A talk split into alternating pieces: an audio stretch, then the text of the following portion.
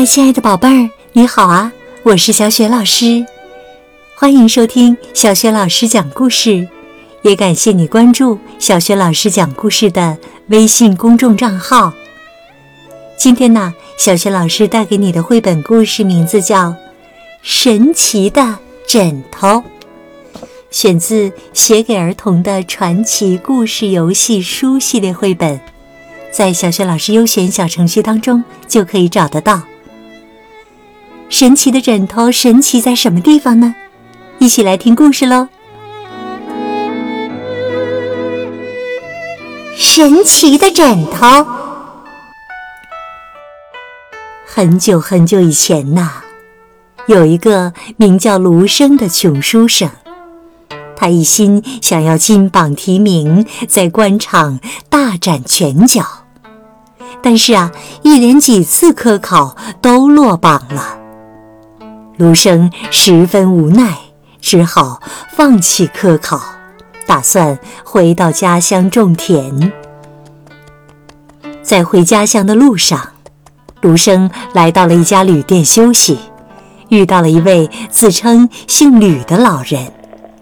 两个人坐在一起，喝着热茶，聊得十分投机。垂头丧气的卢生忍不住诉苦说。唉，我堂堂一个大丈夫，为什么事事不如意呀？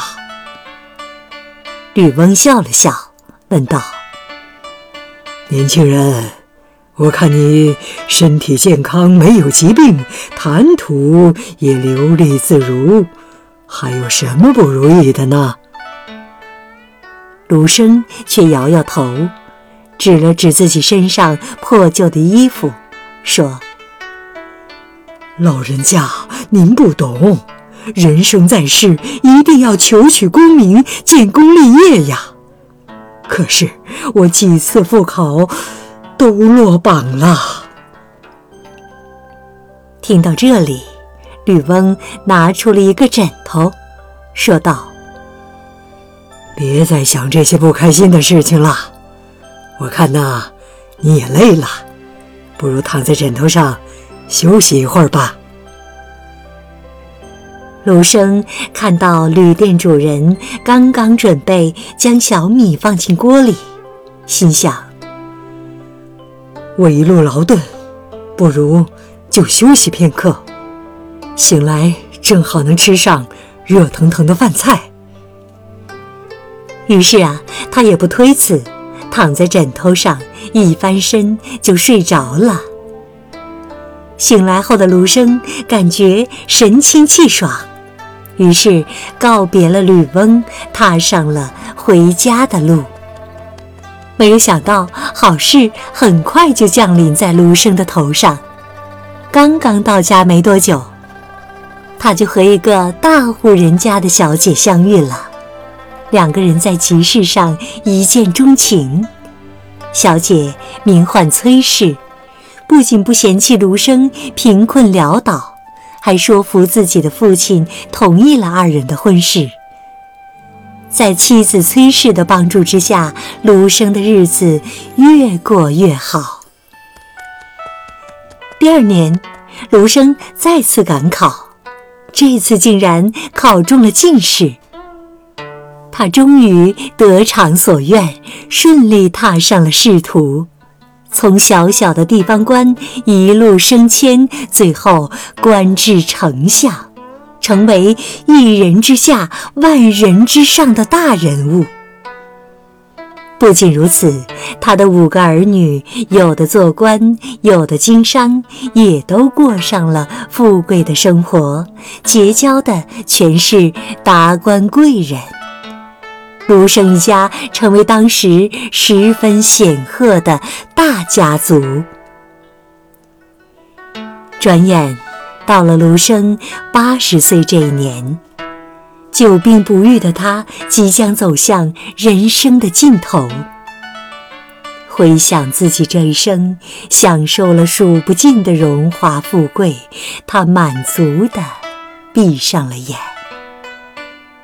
可谁知啊？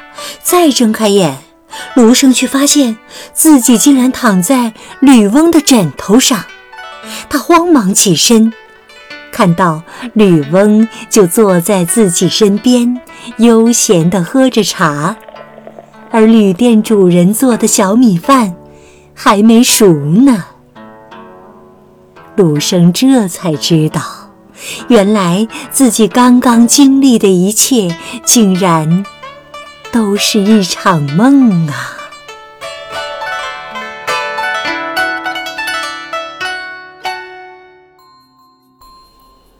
亲爱的宝贝儿，刚刚啊，你听到的是小学老师为你讲的绘本故事《神奇的枕头》，选自《写给儿童的传奇故事游戏书》系列绘本，在小学老师优选小程序当中就可以找到这套书。《神奇的枕头》这个故事啊，改自唐代小说沈寂记的传奇小说《枕中记》。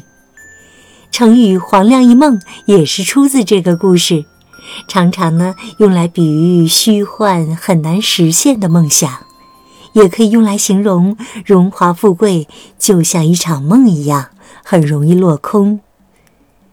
宝贝儿，今天呢，小学老师给你提的问题是：如果你有故事当中这个神奇的枕头，你希望做一个什么样的美梦呢？想好了，别忘了通过微信告诉小雪老师。小雪老师的微信公众号是“小雪老师讲故事”，欢迎亲爱的宝爸宝妈来关注。宝贝儿呢，不仅可以每天第一时间听到小雪老师更新的故事，同时啊，也可以写留言和我直接互动交流。当然呢，在公号里还可以听到像成语故事、三字经故事、小学语文课文朗读等很多实用的音频。宝宝宝妈也可以看到小学老师的原创文章，参与到粉丝的福利活动当中。好了，宝贝儿，故事就讲到这里啦。如果是在晚上听故事想睡觉了，就和小学老师进入到下面的睡前小仪式当中吧。是谁在你旁边陪伴你呢？快给他一个暖暖的抱抱，向他道一声晚安吧。然后啊，躺好啦，盖好小被子，闭上眼睛，想象着从头到脚身体都像柔软的云朵一样放松。祝你今晚好梦安睡，晚安，宝贝儿。明天的故事当中，我们再见。